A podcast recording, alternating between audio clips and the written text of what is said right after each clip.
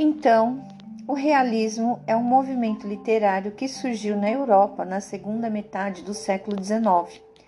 Surgiu por causa das transformações políticas, sociais, econômicas e científicas. Economicamente, vivia-se a segunda fase da Revolução Industrial. Com essa revolução, o clima era de progresso para as pessoas da classe mais alta, por, causas de, por causa de tantas novidades e invenções.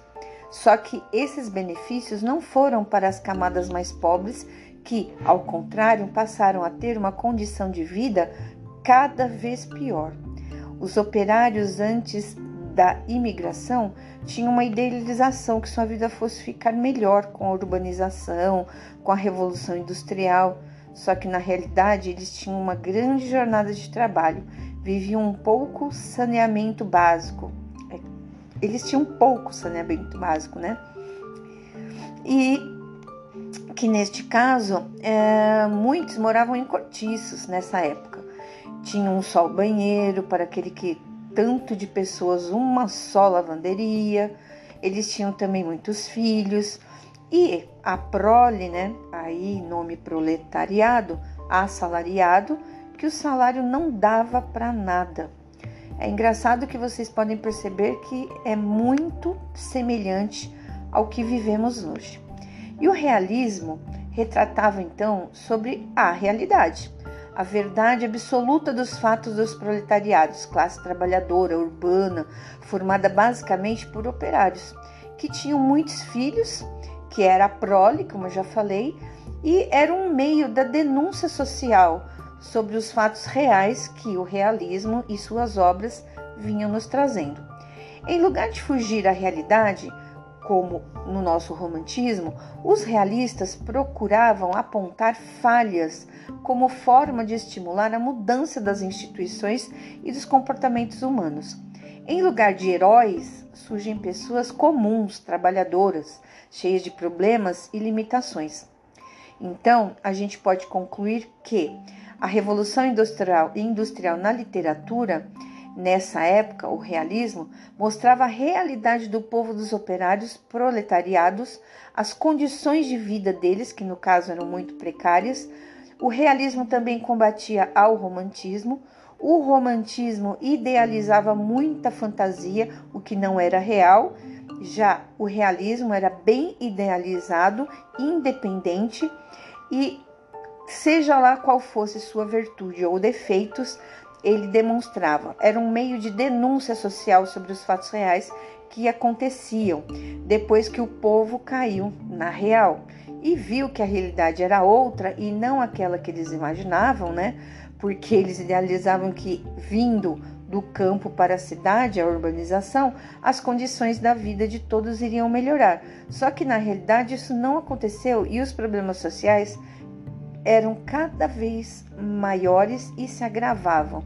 Então, eles começaram a se organizar politicamente associações trabalhistas. Você lembrou de alguma coisa, de alguma época? Pois é, preste bem atenção.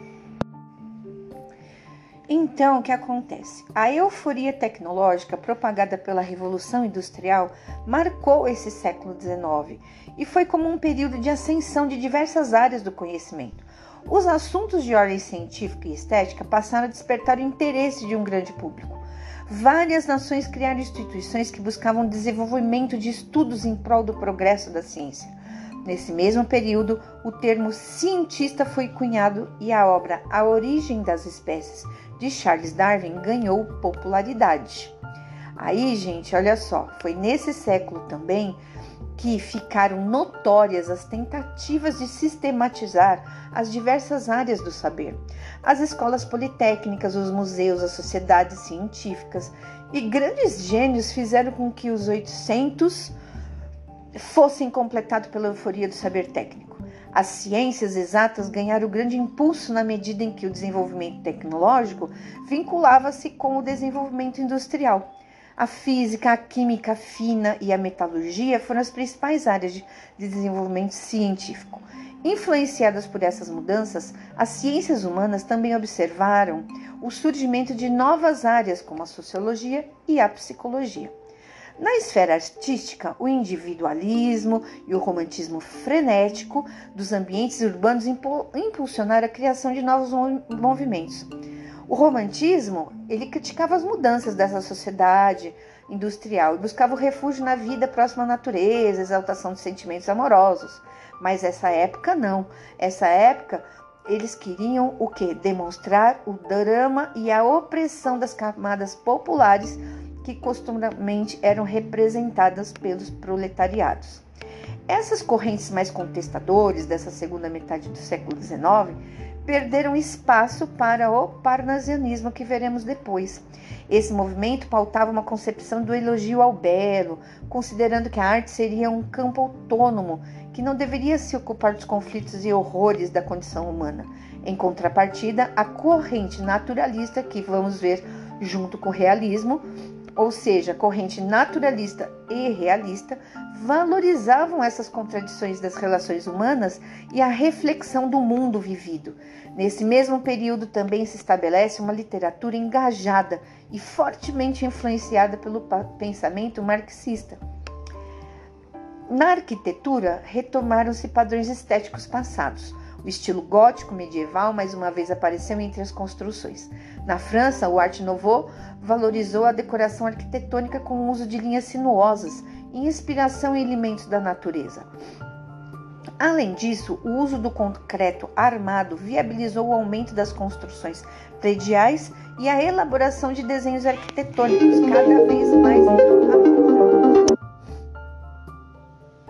Foi nessa época que os arranha-céus começaram a dominar o ambiente das grandes cidades contemporâneas.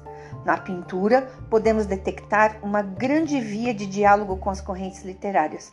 O realismo procurou retratar situações cotidianas e trazer um equilíbrio entre o vigor estético e a expressão dos sentimentos.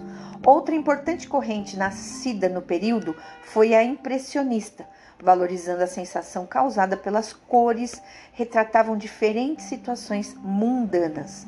A música nessa época também viveu grandes mudanças, tanto no campo erudito quanto no popular. O predominante romantismo da obra de Beethoven abriu portas para uma rica geração de compositores. Wagner com começou a privilegiar a temática nacionalista. Stravinsky e Schubert buscaram grandes rupturas com o sistema musical clássico, criando o sistema dodecafônico. Outra grande mudança foi concebida na música popular. Até então, a música popular era considerada um tipo de música rude e sem maiores rigores ou complexidades. O jazz apareceu como uma novidade musical arraigada nos guetos norte-americanos. Influenciado pelos blues, work songs e spirituals, dos trabalhadores rurais negros. O jazz mostrou uma complexidade estética nesses guetos que, que questionava a separação da cultura erudita da popular.